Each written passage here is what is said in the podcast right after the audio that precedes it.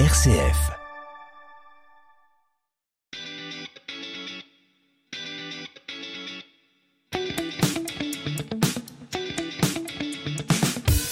Coup d'avance, le magazine d'un territoire innovant proposé par RCF en partenariat avec la ville de Saint-Étienne. Saint-Étienne change le monde avec design, avec créativité, avec innovation, avec passion. Chaque semaine, découvrez les entreprises qui font la richesse de notre territoire.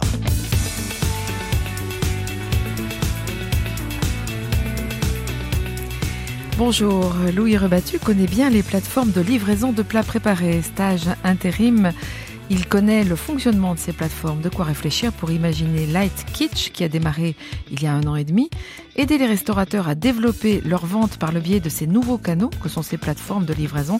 C'est le concept innovant de Light Kitsch. Comment ça marche? Quels services et quel plus apportent ces vitrines virtuelles aux restaurateurs? On en parle tout de suite en coup d'avance sur RCF.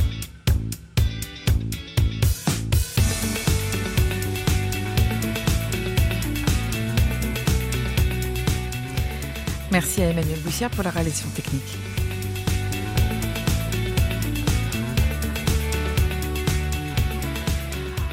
Bonjour Louis.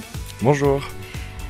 Je sais que vous êtes un tout petit peu stressé parce que c'est votre première interview, mais vous allez voir, ça va super bien se passer, il n'y a pas de problème, surtout que ce sujet, euh, vous le connaissez bien, vous y avez beaucoup travaillé en amont.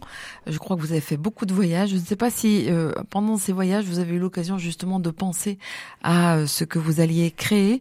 C'était une envie que de justement de créer une, une entreprise euh, lorsque vous alliez vous stabiliser? Alors effectivement, déjà merci merci pour votre invitation. C'est la première fois que je fais une interview, mais mais bon pour le stress ça ira très bien.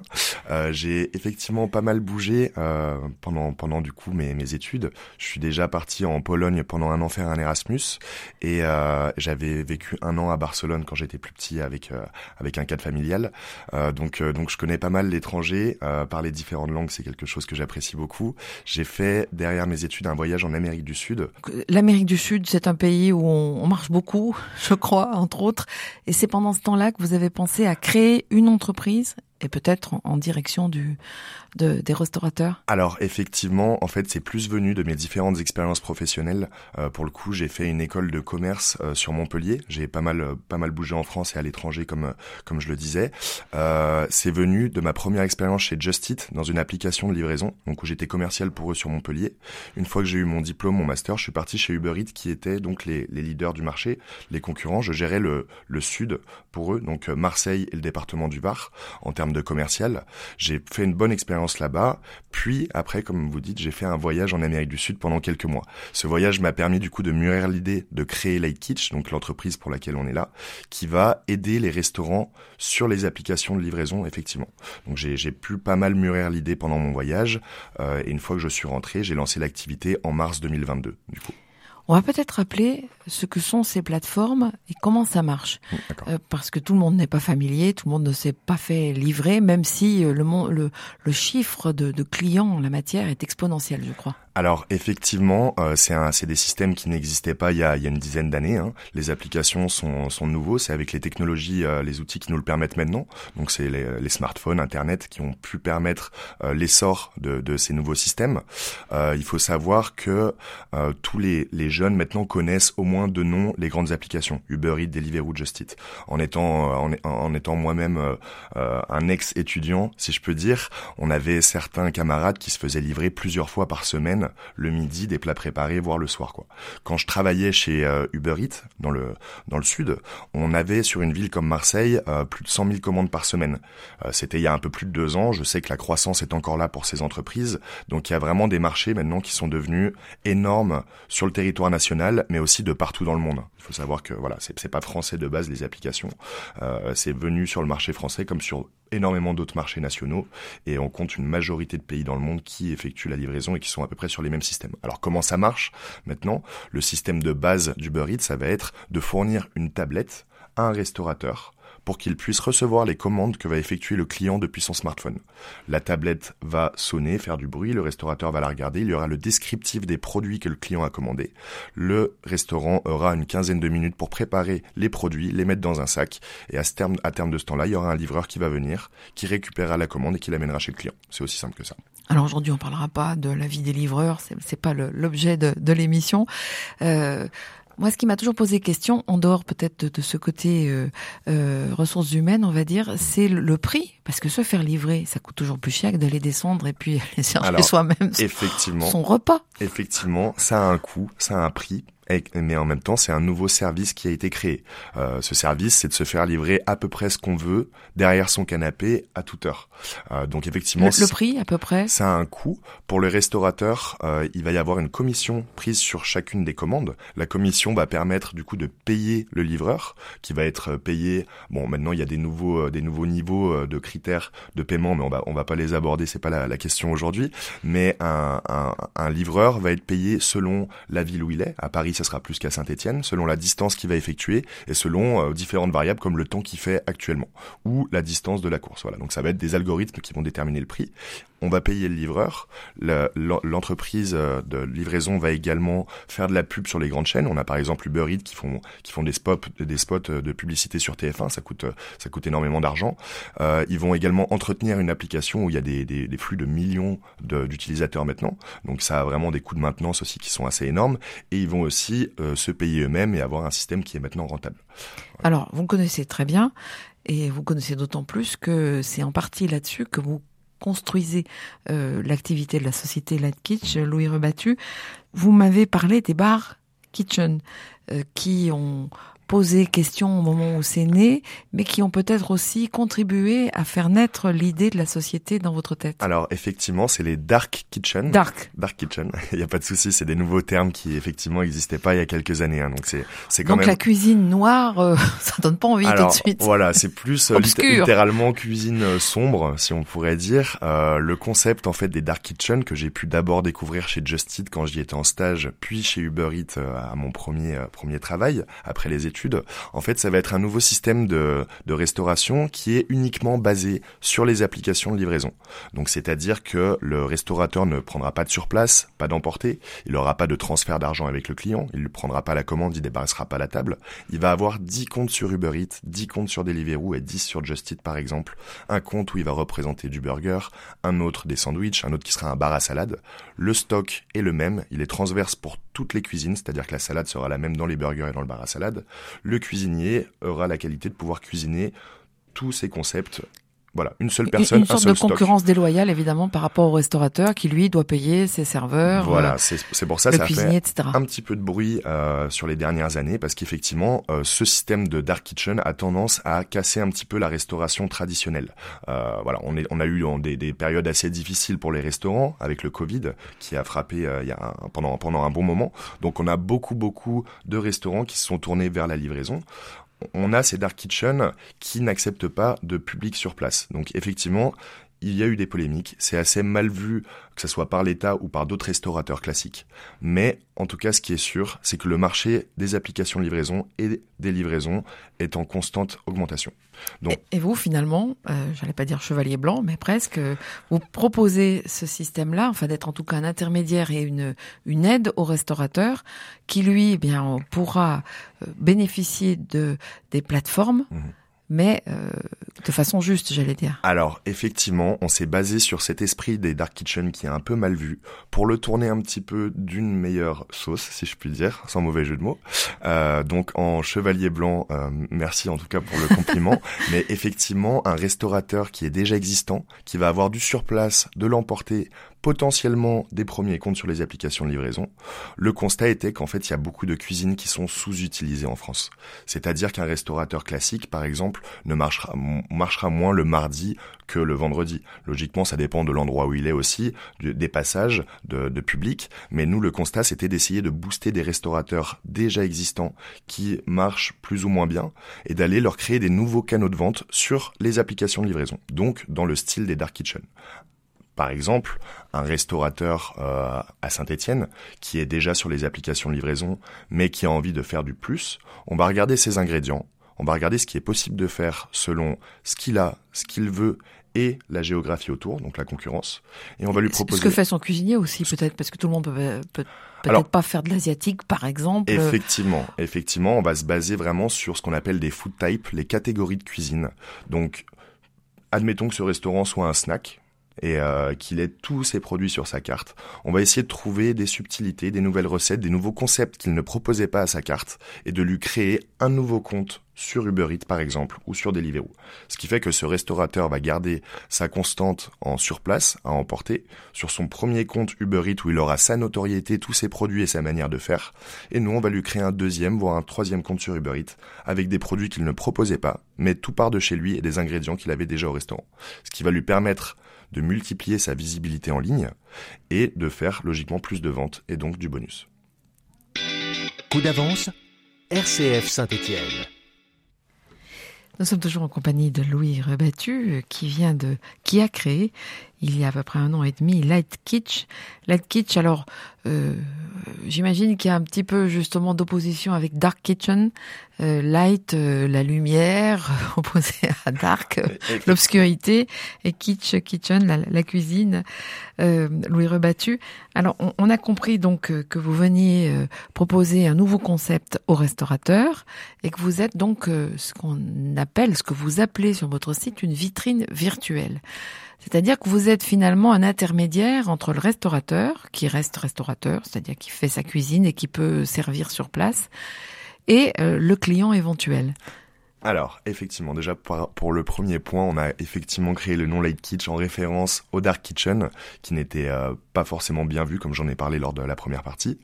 Euh, ensuite, pour ce qui est du coup des restaurateurs, vous êtes le, lien entre les entre eux et les clients, euh, mais la vitrine virtuelle, Évidemment, c'est le, le, site que vous-même proposez et qui fait que par votre intermédiaire, on va pouvoir aller retrouver tel ou tel restaurateur. Light Kitsch, euh, en tant que tel, n'est pas une vitrine virtuelle. On va créer des vitrines virtuelles pour les restaurateurs. Pour les restaurateurs. Qu'est-ce que c'est une vitrine virtuelle ou restaurant virtuel? Ça va être une page de restaurant qui est présente uniquement sur les applications de livraison. C'est-à-dire que quand vous allez chez le restaurateur, vous ne pouvez pas commander ce restaurant-là parce qu'il n'est présent que sur un compte sur Uber Eats qui est lié à une tablette au restaurant. Compte qu'on aura créé effectivement. Qu'est-ce qu'on va proposer à ces restaurateurs? C'est tout gérer de A à Z, qu'ils nous délèguent la gestion des applications de livraison qu'on va créer avec eux, donc de ces restaurants virtuels, que ça soit en termes d'administratif au début, pour créer les comptes, pour les rendre jolis pour le, pour le client final, on va optimiser ces comptes-là. Il y a deux parties, il y a l'administratif, la relation avec la plateforme qu'il va falloir payer, j'imagine, et puis euh, l'attractivité de cette vitrine virtuelle du restaurateur. Il y a, y a, ces deux parties. On, moi, je suis un ancien des applications de livraison, donc j'ai pu négocier avec eux des contrats cadres qui habilitent Light Kitsch à créer des comptes au sein de ces applis. On va avoir prise en charge de toute cette partie administrative avec certaines conditions qui sont négociées. Et après, on va avoir l'onboarding du client. L'onboarding du client, ça va être le fait... Merci, j'allais vous poser la question. Qu'est-ce que c'est? Voilà, ça va être le fait d'accompagner le client jusqu'à sa première commande sur les applications livraison. Donc on va avoir l'expédition du matériel, on va avoir un photographe professionnel qui va prendre rendez-vous avec le restaurant pour prendre des jolies photos et nous les envoyer pour qu'on mette tout ça sur la page qu'on a créée. Et après, on va avoir le fait de rendre joli le menu, de l'optimiser comme on disait, pour que le client final, quand il se connecte sur notre page, il la trouve jolie et il trouve son bonheur en commandant chez nous. Ensuite, donc ça c'est pour tout le début de l'onboarding jusqu'à la première commande. Ensuite, on va créer des relations à long terme avec chacun de nos restaurateurs. On travaille maintenant avec 150 restaurants en France. On a créé des groupes WhatsApp avec chacun d'entre eux où on va vraiment créer une relation de proximité, ce qui n'est pas toujours le cas quand ils passent en direct avec les applications de livraison. Donc voilà, on propose un package avec les différentes applications de livraison et on gère tout de A à Z pour leur faire gagner du bonus à ces restaurateurs avec les ingrédients qu'ils ont déjà sur place. Quand vous parlez de euh, d'envoi du matériel pour effectuer la livraison, c'est la tablette. Alors c'est ça. Euh, chacune de ces entreprises, Uber Eats, Deliveroo et Just Eat, ont créé des tablettes qui vont permettre aux restaurateurs de recevoir des commandes. Il faut savoir que Kitchen, nous, on est basé sur le système des applications de livraison. On travaille main dans la main avec eux et on va créer des comptes sur ces dernières. Ces dernières, du coup, avec qui on a lié des contrats, vont expédier le matériel euh, chez un restaurateur par exemple, un restaurateur à Paris qui voudrait trois comptes Uber Eats, trois comptes Deliveroo, je vais en amont discuter avec mes contacts de ces applications, ils vont faire partir le matériel directement là-bas, et je vais m'occuper de toute la logistique jusqu'à cette fameuse première commande, suite à l'onboarding. Et si j'ai bien compris, une tablette, un compte et un type de menu. Exactement, un concept par compte qui est lié à une tablette, effectivement. Donc on va vraiment essayer de trouver des concepts uniques pour arriver à faire démarquer euh, ces pages sur les applications de livraison pour les restaurateurs. Ce qui fait que voilà, on a certains restaurants qui existent depuis des années, euh, 3 ans, 4 ans, qui sont déjà potentiellement sur les applications de livraison avec un compte. On leur a créé quatre comptes sur Uber Eats, quatre comptes sur Deliveroo, quatre comptes sur Just. Euh, comment est-ce que vous trouvez les restaurateurs? Il y a vraiment un commercial chez vous? Alors, euh, j'étais tout seul au début dans la société, effectivement. Donc, les premiers clients, c'est moi qui suis allé les démarcher. Euh, D'abord à Saint-Étienne, d'où je suis originaire. Puis après, j'ai quand même pas mal bougé en France. faut savoir qu'on a, on travaille avec des restaurants autant à Lille qu'à Marseille. Euh, on, était à Bordeaux il y a trois semaines pour trouver des nouveaux restaurants. Vous faites quoi? Vous prenez un, ah. un, guide et puis vous dites tiens, celui-ci il fait de la qualité, Alors, je vais y aller voir? Internet est notre ami euh, à, à l'heure actuelle, on va dire. On peut trouver énormément de choses euh, rien que sur Google et TripAdvisor. Donc, ce qu'on va faire avant de démarcher une zone, c'est qu'on va faire le listing de toute la restauration présente dans cette zone. Donc, vraiment la liste exhaustive de tous les restaurants qu'on peut trouver. Et puis après, on va les appeler un à un pour essayer de décrocher un rendez-vous, voire d'aller plus loin directement par téléphone. Hein. Il est tout à fait possible d'installer le service. Euh, j'ai quelques restaurants à Castres et à Béziers, j'y suis jamais allé. On a discuté au téléphone ensemble et on a installé le service à distance. Quoi. Donc euh, voilà un peu la démarche pour, pour trouver des restaurateurs. On, peut difficilement imaginer qu'un restaurant étoilé puisse passer par euh, ces plateformes de livraison Alors, effectivement, euh, les applications de livraison ont une certaine image du fait que certains produits sont bien plus propices à être livrés. C'est le cas du snacking. Euh, voilà, historiquement, la pizza est le produit quand même le plus livré en livraison. Donc, ce qu'on va retrouver, les grandes tendances maintenant sur Uber Eats, ça va être quand même du burger, du tacos, du kebab, effectivement. Mais il n'y a pas que ça quand je travaillais chez Uber Eats, on avait notamment euh, la mission de faire rentrer des étoilés. Donc c'est marrant que, que vous en parliez. Il y a certains étoilés qui ont rejoint Uber Eats. Ils ne mettaient pas toutes leurs cartes dessus. Ils ont adapté des cartes à la livraison. Donc euh, voilà, pas les plats en sauce, pas les plats compliqués à livrer, mais un sandwich euh, de chez Trois Gros par exemple, ça pourrait être le plan parfait pour Uber Eats. il faut savoir qu'on est on est passé par des moments très difficiles avec le Covid. Beaucoup beaucoup de restaurants ont mis la clé sous la porte en 2020 et pour eux, les applications de livraison sont devenues quand même un des indispensables pour, pour aller chercher du bonus et travailler.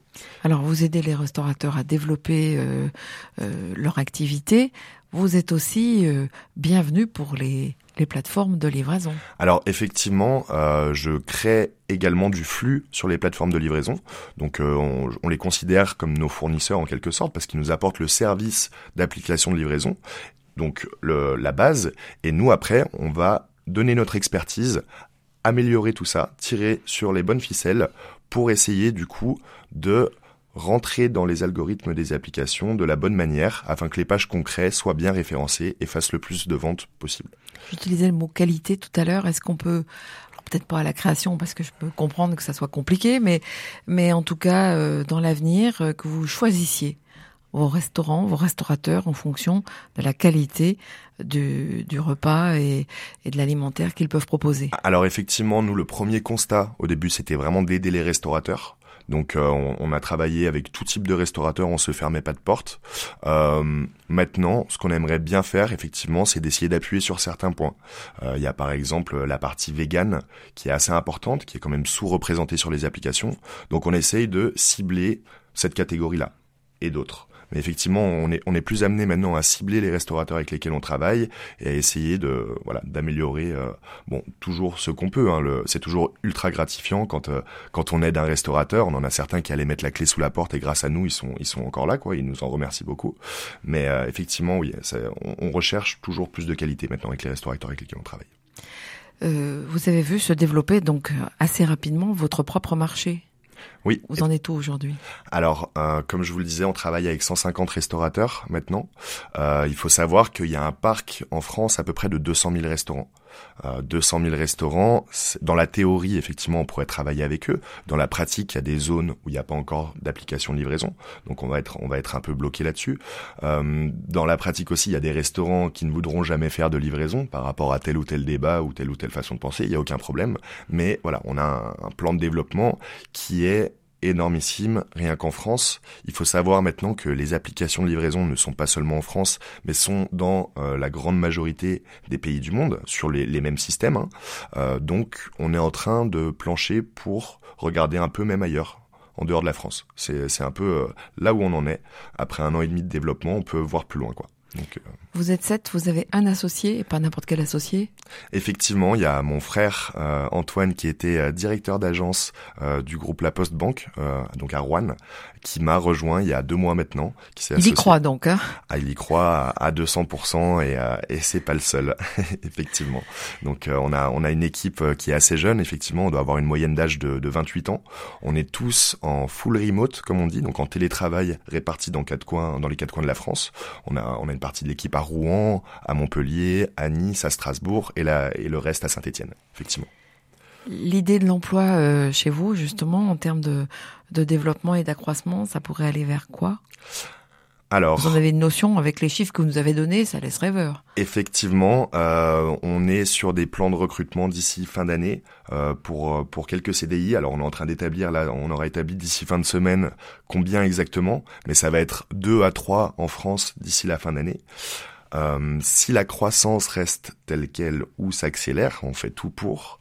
Euh, on pense euh, plus que doubler d'ici un an, voire quadrupler, quoi, effectivement. Et ça sera en termes de chiffres, mais aussi en termes de masse salariale.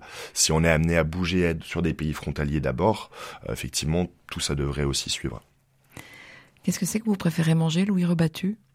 Alors, très bonne question. Euh... Mais rapidement. Rapidement. je vais dire McDonald's pour le petit clin d'œil. non, parce que voilà, pour la petite histoire, j'ai un, père également qui est franchisé McDonald's. C'était un des premiers euh, franchisés en France. Donc j'ai eu la chance de pouvoir grandir dans le monde de, la food, si on peut dire.